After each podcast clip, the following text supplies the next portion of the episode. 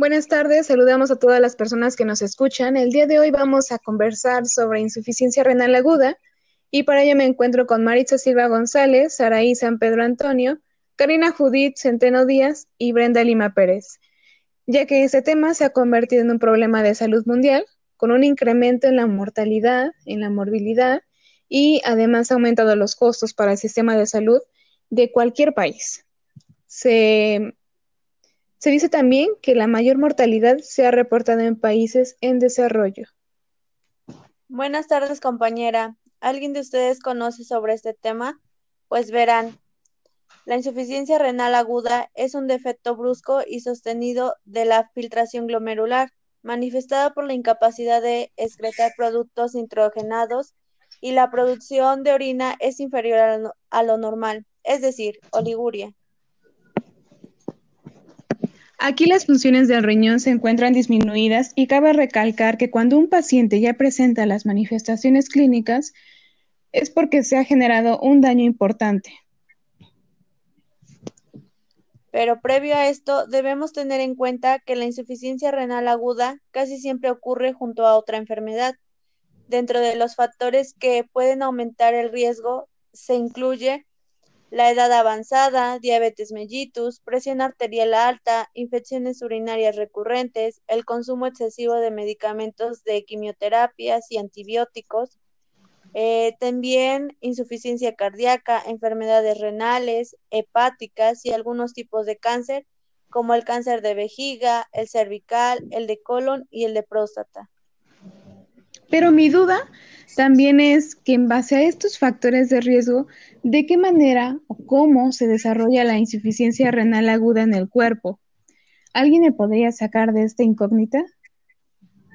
Sí, si bien se sabe que la insuficiencia renal aguda que no es tratada puede evolucionar a una necrosis tubular, por lo que para evitar llegar a esto, se necesita saber cómo se desarrolla su fisiopatología. A continuación, yo les explicaré más sobre la primera fase, que comprende lo que es la teoría tubular. Esta se debe porque primero hay un comienzo de una obstrucción de la luz tubular, por lo que hay un aumento de la presión intratubular. Como segundo, comprende que esto interrumpe lo que es la presión perfusión y esto desencadena la disminución o eliminación de la presión neta de la filtración. Y la segunda fase implica la teoría vascular, en la cual hay una hipoperfusión renal a consecuencia de una vasoconstricción arteriolar y una vasodilatación, dando también una disminución de la presión de perfusión glomerular. Ahora, también la parte de saber identificar a un enfermo renal, ¿no lo creen?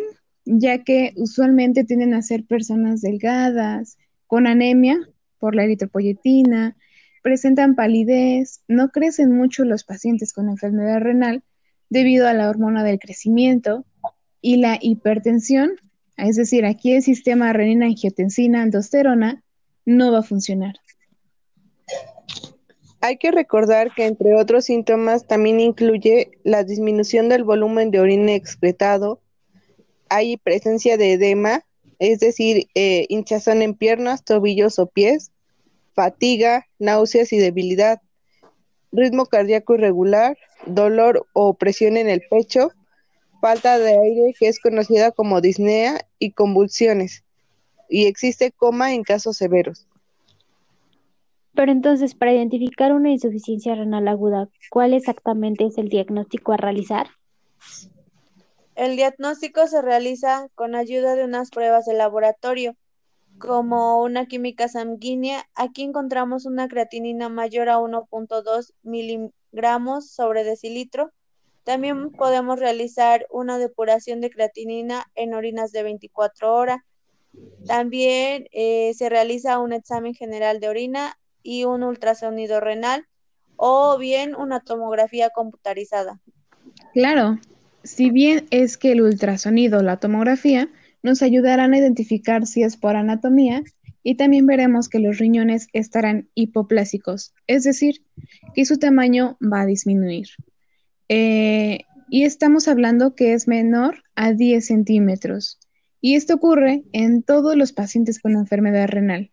Toda esta información me es interesante así como para nuestro público que nos escucha, pues como sabemos, seguramente en casita o en familia eh, debe haber alguien con insuficiencia renal aguda, por lo que es importante saber cómo diagnosticarla a tiempo.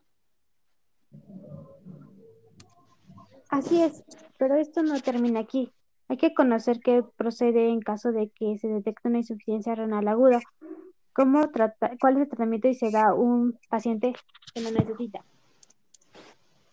Pues el tratamiento corresponde a lo siguiente. Una vez que se ha realizado lo que es el diagnóstico oportuno al paciente y que éste sea asertivo, es decir, con insuficiencia renal aguda, el tratamiento a seguir incluye tres tipos. El primero puede ser sustitutivo, como el trasplante renal y la diálisis. ¿Y cuál es el segundo?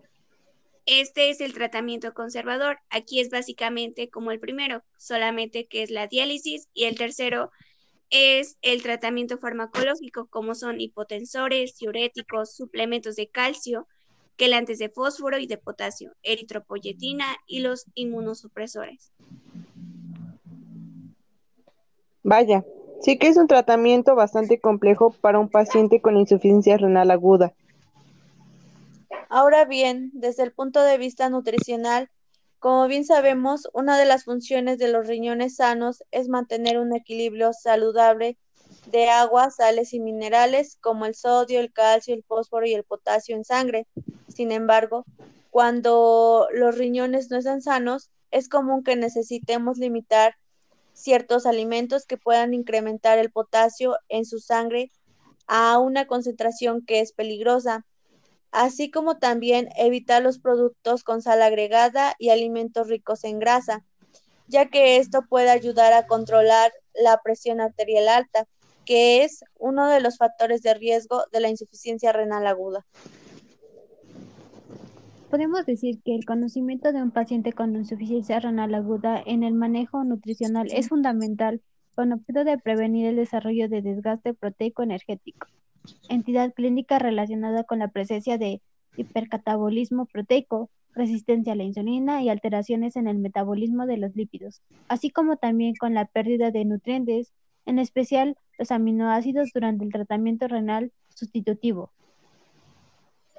También es importante evaluar la efectividad de la terapia nutricional realizando una evaluación de lo que es el estado nutricional de forma periódica, basado principalmente en la exploración física y en la evaluación de algunos parámetros bioquímicos, los cuales pueden ayudar a tomar decisiones respecto a modificaciones en la prescripción de nutrientes. Uno de estos indicadores es la tasa catabólica proteica, la cual puede ayudar a cuantificar la cantidad de proteínas y a proveer mediante el soporte nutricional y asimismo monitorizar la suficiencia de las mismas. Si ustedes y el público se imaginarán qué pasará cuando los pacientes con enfermedad renal terminal o insuficiencia eh, renal aguda es poco diagnosticada y pasa desapercibida, pues esta puede ser tomada como una respuesta a la pérdida, ya sea esta real, anticipada o una fantasía, lo cual es común entre los pacientes que lleguen a una depresión o incluso a un estrés. Tienes mucha razón. Desde este punto de vista, en el cuidado de adulto con un problema como es la insuficiencia renal aguda, la persona puede llegar a caer a un estrés y que también podemos referir que a ellos mismos pueden llegar a una depresión extrema. Sabemos que los pacientes con insuficiencia renal o que reciben algún tipo de terapia renal sustitutiva van a enfrentar o han pasado por muchas pérdidas, como el trabajo de tiempo completo ahora pasa a ser a la mitad y eso representa un problema de índole económico, la función renal normal, el rol en la familia, la función sexual, el tiempo, la inmovilización, todos esos influyen en la disminución de la calidad de vida del paciente y consecuentemente tiene esto un impacto negativo entre los que padecen esta enfermedad y claramente se ve reflejado en un malestar depresivo y a su vez estresante. A esto le podemos agregar estresores que irán apareciendo, como los efectos de los medicamentos, las limitaciones dietéticas, el miedo a la muerte y la dependencia al tratamiento. Es importante por ello brindar acciones ante el problema como es valorar y conocer cuál es el conflicto del paciente y significados de sus síntomas, llevar a cabo una entrevista en un ambiente cómodo, privado y tranquilo. Es importante tener empatía, calidez y comprensión. Otro punto importante es valorar los estados de alerta, es decir, juntar los signos de ansiedad e identificar principales problemas de ansiedad del paciente que no solo serían por insuficiencia renal aguda, sino también conocer qué otros factores se involucran.